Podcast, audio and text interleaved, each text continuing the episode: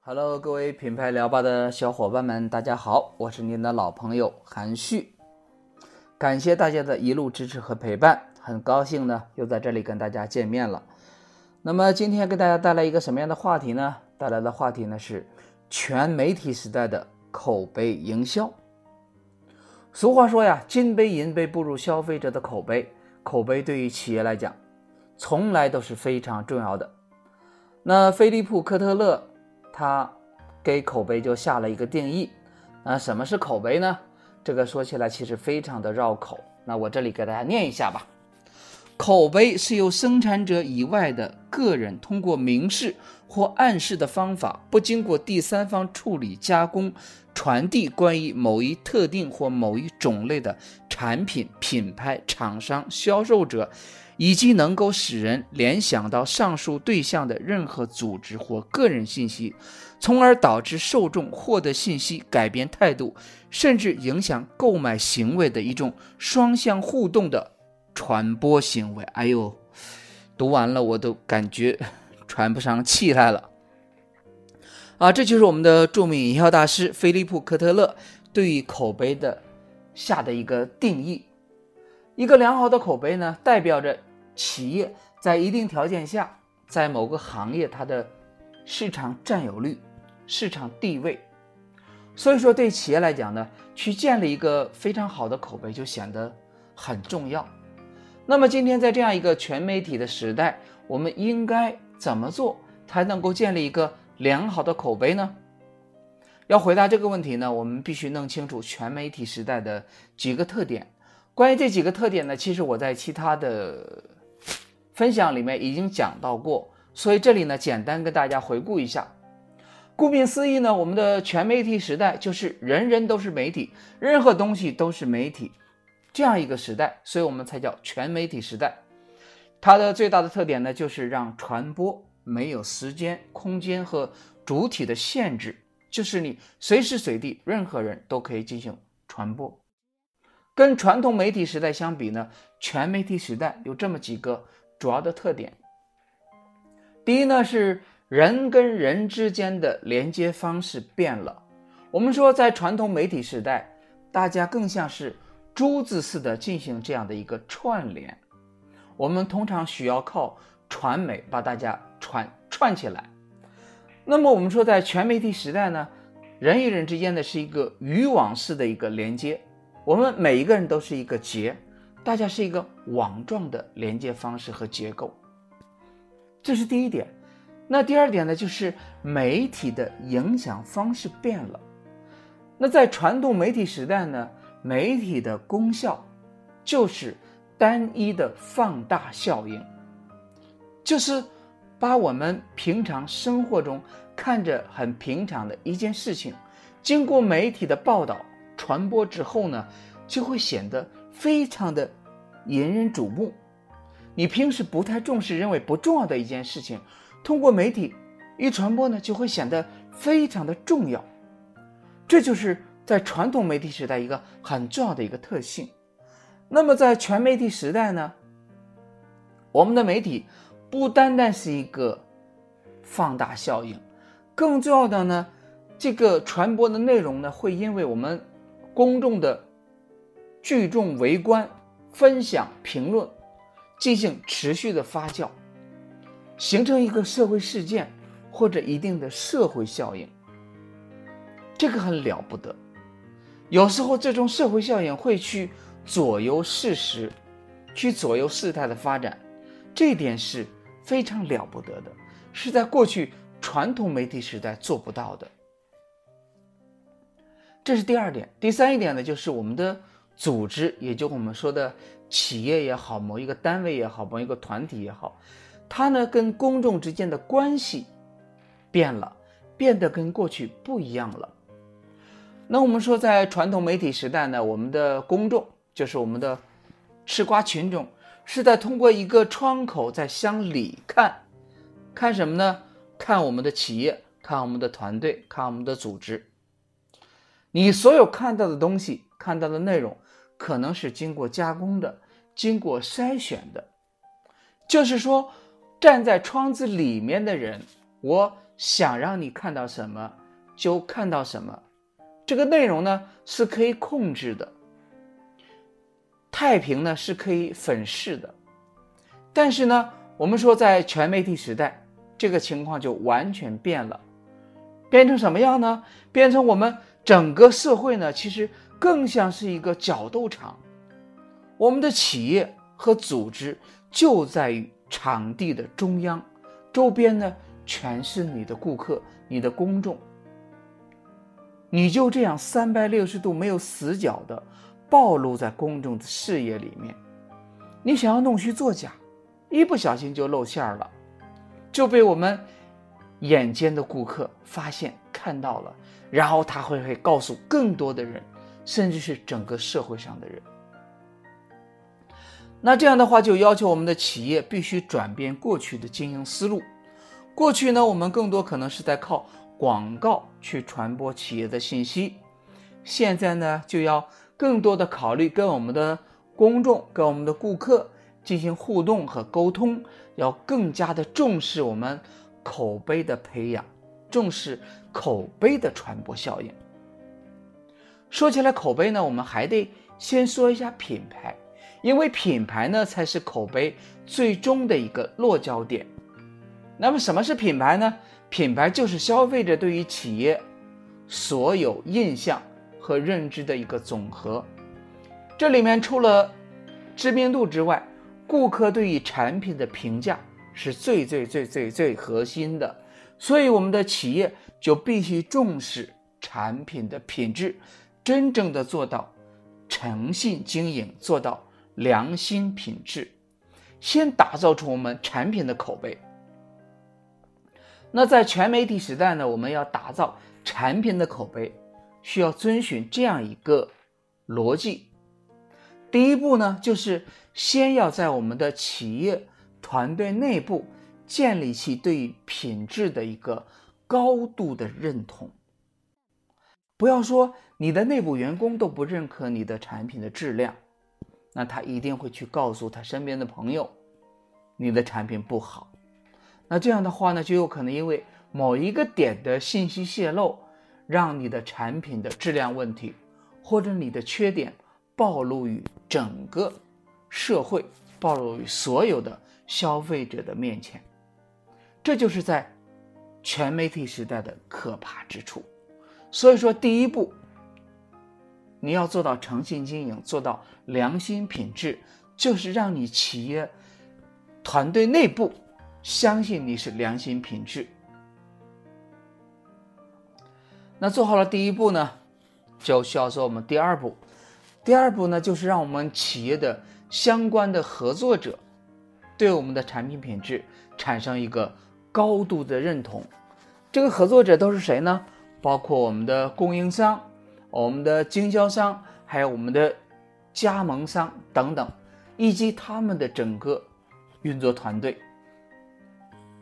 当然，最后也是我们说的。最关键的一个环节就是让我们的消费者对我们的品质产生一个高度的认同和认可。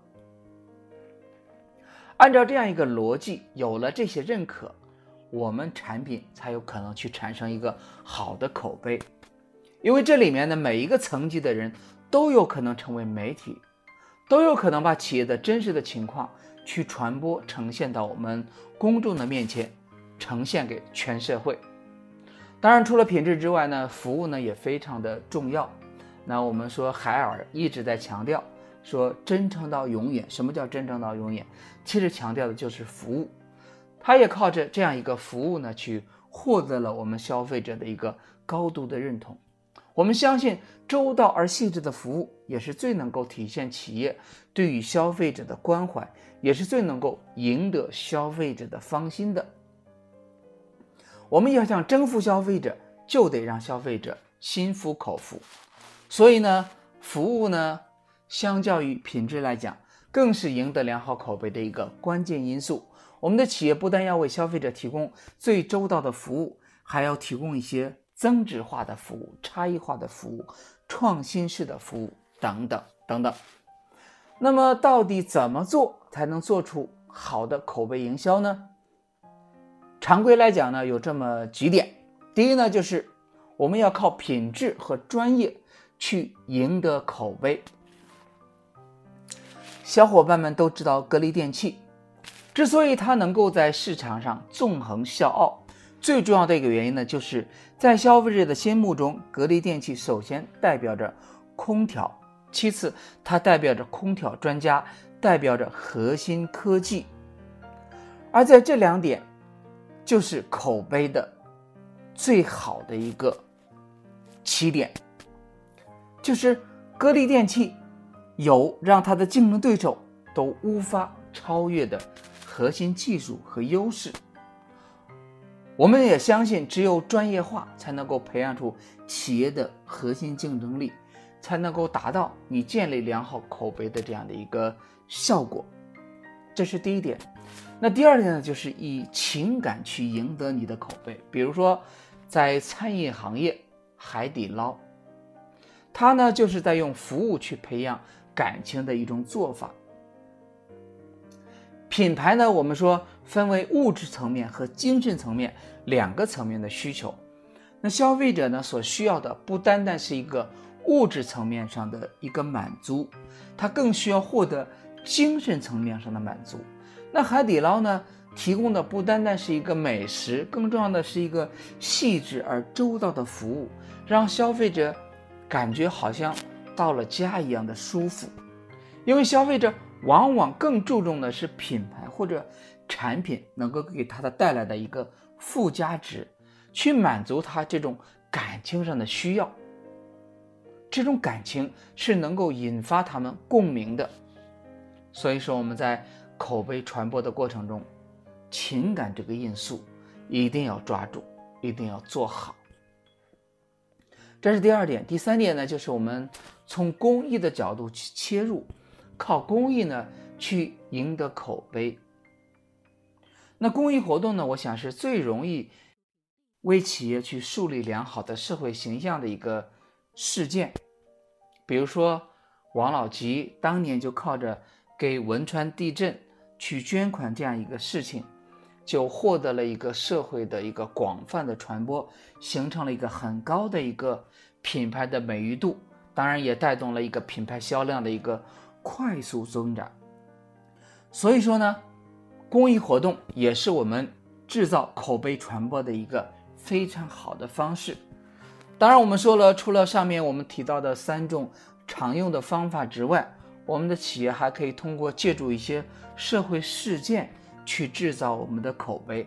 不管是一个突发性的事件，还是我们可预见性的事件，还是我们企业本身策划出来的事件，其实都可以。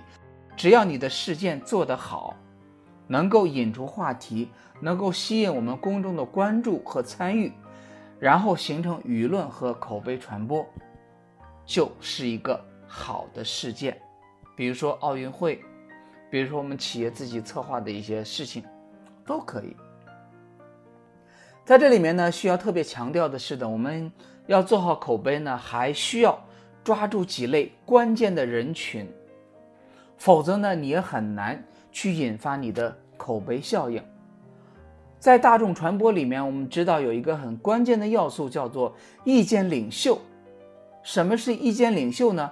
就是这样一部分人，他们对于一个企业或者品牌的口碑传播起到关键推动作用的这样的人。那有了我们的意见领袖，我们的吃瓜群众才会更多的被号召进来，才会更多的参与进来。这些人呢，其实就是我们要做。口碑时候要抓住的一些关键的人群，他们不单单属于我们目标消费群体中的一些活跃分子，同时他们还带有这样一些标签。啊，一种标签呢是属于老顾客类型的，这些老顾客呢他们会现身说法，用自己的经历和体验去告诉身边的朋友，告诉我们的新顾客对品牌的一些感受，这无形中就是一种。口碑传播。另外一类标签呢，就是我们所谓的专家级的消费者。我们说，任何一个行业将来都有可能会出现两类极端的消费者，一类是非常专业的消费者，他们对于产品的性能，对于这个产品知识非常的熟悉和了解；一类是属于根本只关心应用，不关心产品的顾客。比如说，很多女士开车就知道踩油门，知道挂档。知道转方向盘，对车上的零部件，对于车子出现的一些小毛病，甚至是些大毛病，一点都不知道。当然，他从心里一点都不关心。这就是我们说的第二类消费者，就是对产品漠不关心的消费者，只关心产品应用。那么，我们说这一部分专家级的消费者就会成为这些。漠不关心的消费者，他们的意见领袖，他们会在这些消费者购买之前，给他们提供很多建议和帮助，提供很多的知识和参考。这一部分消费者，就是我们要抓住的意见领袖，我们叫专家级的消费者。比如说，我们不经常去饭店吃饭的人。偶尔去一次饭店，就会去问身边经常去饭店吃饭的人，说哪家饭店的菜更好吃啊？消费水平高不高呀？服务怎么样啊？环境怎么样啊？你看，这部分重度的消费者就会跟他去讲，啊，哪家饭店什么菜品风格，服务怎么样，环境怎么样，适合你去请什么样的朋友？适合家庭聚餐呀，还是去请一些，呃，远方的亲朋好友啊，还是请一些领导啊？他就会给你一个非常专业的意见，那这些意见呢，最后就成了我们普通消费者进行消费决策的时候一个参考。这就是我们要抓住的意见领袖。说到底呢，口碑本身呢，它还是一种传播。那我们说，在全媒体时代呢，企业对于口碑的理解已经不能够局限在过去的口口相传。啊，更多的是要靠自媒体的传播，靠自媒体，靠主动的传播，靠我们喜好的传播。从本质上来讲呢，我们可以把口碑传播看作是企业跟公众关系的一种体现。简单来说，就是公共关系和公众形象。在这里面呢，还需要特别强调一点：现在我们很多企业对于公关。它是有误解的，他们认为只有我们企业出现了危机，我们才需要考虑公关。其实这个是不对的。在全媒体时代，企业更需要把公关当成一项经营内容、经营策略，甚至是经营工具。企业需要主动的去传播和沟通，主动的去构建自己的公众形象。比如说王老吉跟加多宝打官司这件事情，其实谁输？谁赢真的不重要，跟消费者更是没有半毛钱的关系。但是你会发现，这两家通过打官司把其他的凉茶品牌都干没了，这一点我觉得才是最厉害的。这种打官司呢，其实也是一种公关手段。还有包括京东和苏宁在双十一期间的这种广告对战，其实就是。相互的挖苦，其实对于吃瓜群众来讲呢，就是在看热闹。但是呢，在你莞尔一笑的同时，你会发现，很多的公众就是在双十一这一天被从淘宝分流了出来。我想呢，这才是京东跟苏宁在双十一期间进行广告战的一个核心目的。他们本意并不是为了对战，而是吸引公众的眼球。